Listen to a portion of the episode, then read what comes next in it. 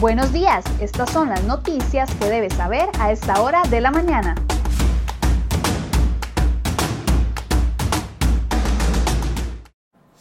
Hola, ¿qué tal? Muy buenos días. Gracias por acompañarnos en Serie Hoy Noticias. Vamos de inmediato con las informaciones que hemos preparado para ustedes el día de hoy.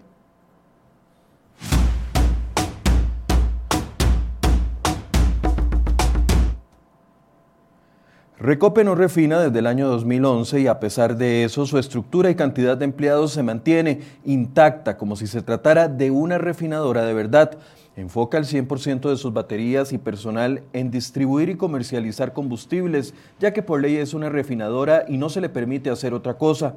Actualmente mantiene alrededor de 1.800 empleados y busca la aprobación de un proyecto de ley que le permite incursionar en la investigación, desarrollo y venta de fuentes alternativas de energía.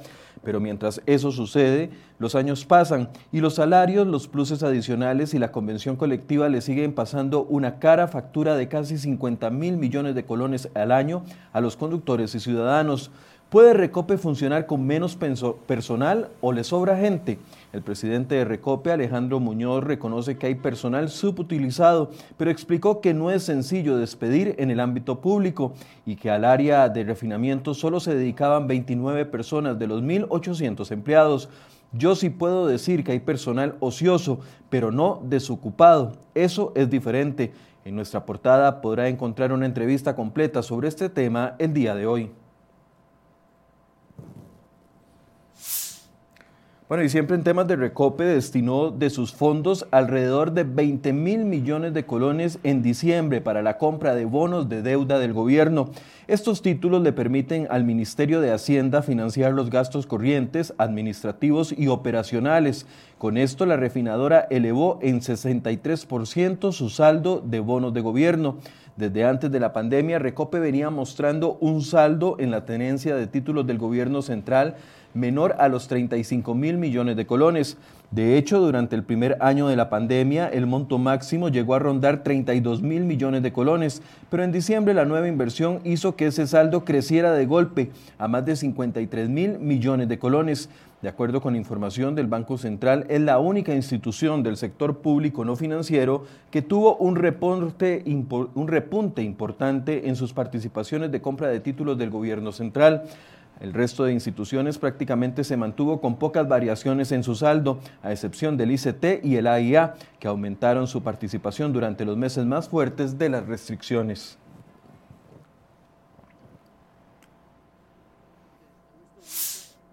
Y otra de nuestras portadas para este lunes, Casa Presidencial adujo cláusulas de confidencialidad para esconder los detalles del contrato firmado con la farmacéutica Pfizer BioNTech y la firma AstraZeneca.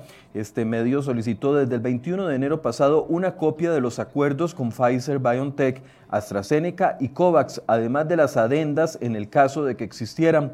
La solicitud se justifica en que se trata de fondos públicos y existe jurisprudencia de la Sala Constitucional sobre el acceso a la información de carácter público. Sin embargo, en una respuesta enviada el 29 de enero, Casa Presidencial señaló que en el caso de Pfizer y BioNTech no se le entregaría la información para evitar violar la cláusula de confidencialidad. Referente al convenio firmado con AstraZeneca, la Comisión Nacional de Emergencias realiza la consulta a la empresa para garantizar que no exista ningún inconveniente, indicaron. En nuestra portada puede encontrar el día de hoy el análisis de tres expertos, abogados constitucionalistas, que concuerdan en que la información sí debe ser dada a conocer.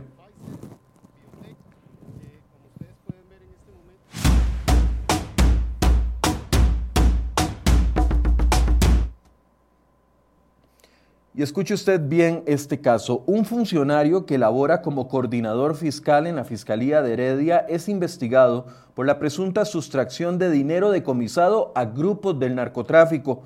También lo investigan por la supuesta desaparición de expedientes vinculados a bandas de tráfico de drogas. La investigación fue confirmada por la fiscala general Emilia Navas Aparicio ante una consulta de cereoy.com. El caso fue descubierto a inicios de este año y desde el pasado 2 de febrero se abrió un expediente en la Fiscalía Adjunta de Probidad, Transparencia y Anticorrupción. Este coordinador fiscal es la persona encargada de la bodega de evidencias. Presuntamente sustrajo dinero que había sido decomisado a varios casos de hechos, con hechos de narcotráfico. Además, los expedientes habrían desaparecido, señaló Navas. ¿Qué pasó con esa bodega? ¿Se tomaron las medidas necesarias para conocer si hay más pérdidas de materiales? Bueno, puede encontrar toda la información en nuestra portada.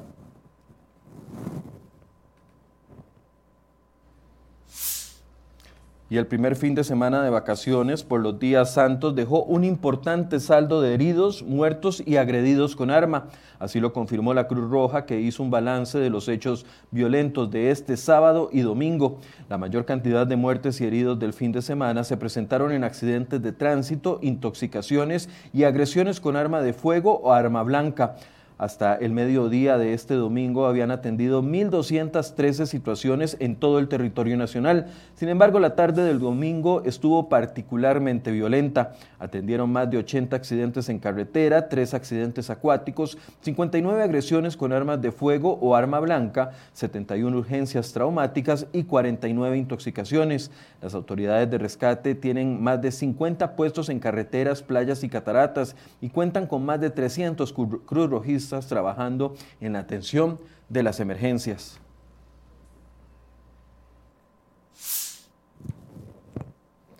Y siempre en sucesos, un hombre de 25 años fue trasladado en condición delicada al hospital de San Carlos luego de recibir un impacto de bala en su brazo, informó la Cruz Roja. Además, cuatro personas fueron trasladadas en condición delicada a diferentes centros médicos luego de dos colisiones de tránsito y dos atropellos. Los accidentes se dieron en Coronado, Garavito, San Pedro de Montes de Oca y Atillo. Y en otro hecho, el OIJ intervino una gallera clandestina en la zona de Los Santos.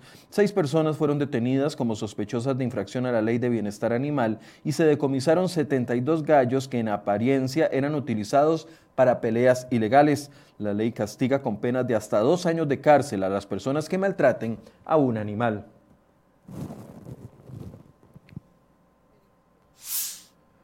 Dos diputadas han llamado la atención de los titulares en las últimas horas. Iniciamos con la diputada Nidia Céspedes del bloque fabricista de Nueva República, que cumplió una semana de protestar en el plenario legislativo en contra del aborto. La legisladora que se mantiene descalza en el centro del recinto legislativo también está durmiendo en dicho lugar, lo que genera gran controversia. La congresista protesta contra el proyecto de ley que pretende despenalizar el aborto hasta la semana 14 de gestación y que a partir de ahí se cumplan las reglas del aborto terapéutico. El plan lo impulsa el movimiento Aborto Legal Costa Rica. Esta diputada está aquí defendiendo con gran con una gran mayoría allá afuera diciendo sí a la vida, mencionó la diputada este domingo cuando le consultamos. A finales del 2020, Céspedes Cisneros fue centro de polémica después de que presentó una moción para que se guardara un minuto de silencio por las personas no nacidas.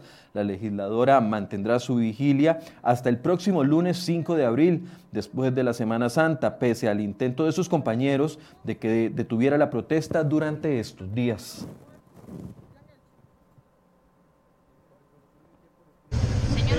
Sí, señora.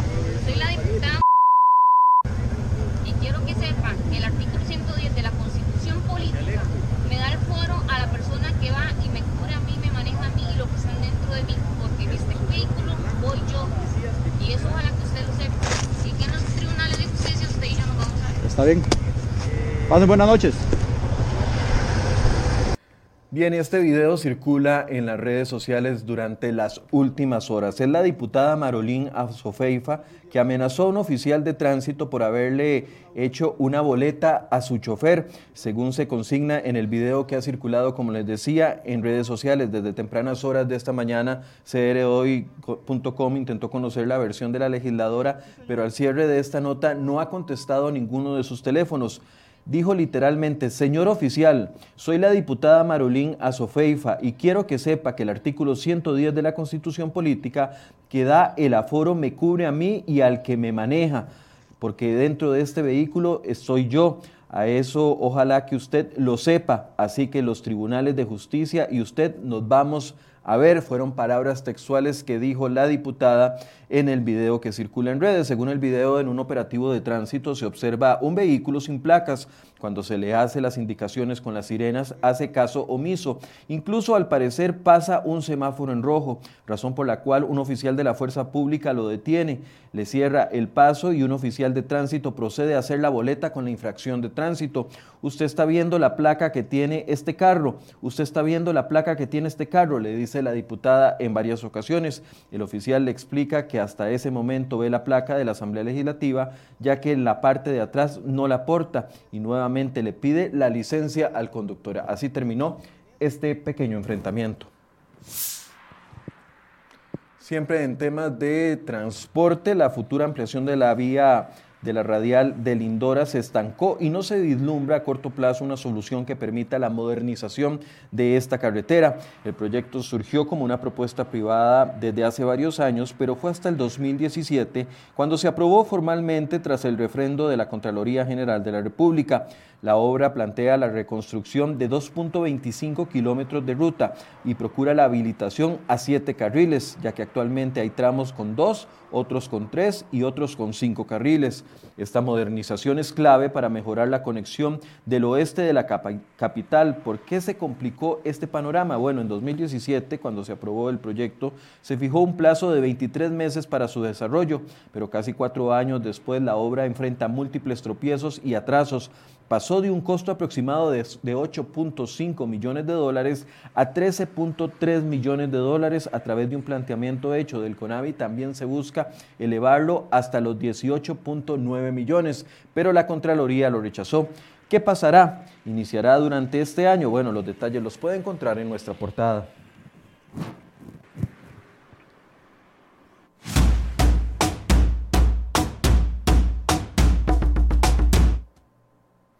Y si usted es trabajador independiente, esta información le interesa. Y es que el Colegio de Abogados de Costa Rica busca que se declaren inconstitucionales los cobros que realiza la Caja Costarricense de Seguro Social a los trabajadores independientes. Así lo planteó mediante un recurso que presentó desde el 2018 ante la Sala Constitucional.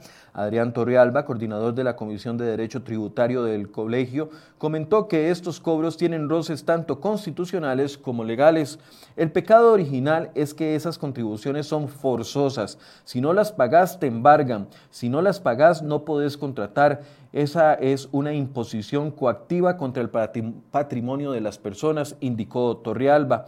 CRHoy.com consultó a la Sala Constitucional cuál era el estado del recurso e indicaron por medio de su oficina de prensa que está a la espera de resolución por el fondo y que los magistrados no tienen un límite de tiempo para resolver. ¿Qué pasaría si se da a favor este fallo? Que busca el Colegio de Abogados. Bueno, los detalles se los contamos en la sección de salud.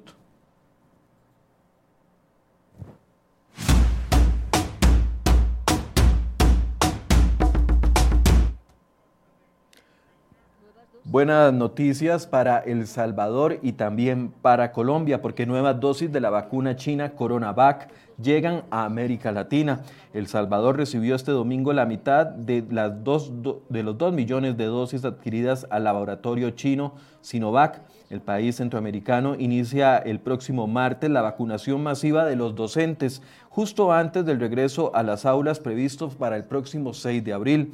El plan de vacunación, que comenzó con el personal sanitario, bomberos, policías y militares, contempla inmunizar a 4.5 de los 6.6 millones de salvadoreños.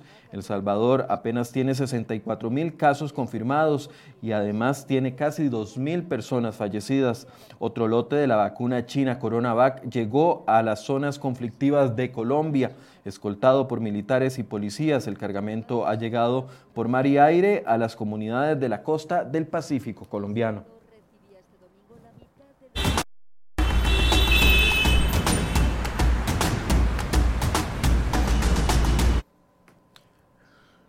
Hacemos un breve recorrido por las condiciones del tránsito. Ahí tenemos el sector de la Rotonda de la Bandera, donde está un poco pegada la situación ahí. Recordemos que se están haciendo los trabajos para el paso a desnivel en esa zona. La ruta 27 también se ve un poco pegada antes de Ciudad Colón. Recordemos que muchos están utilizando esa ruta para evitar la antigua ruta y por los trabajos que se están haciendo en la General Cañas. Así que si transita por ahí, tenga paciencia. Donde no tiene que tener paciencia es en Cartago, donde hay tránsito completamente fluido.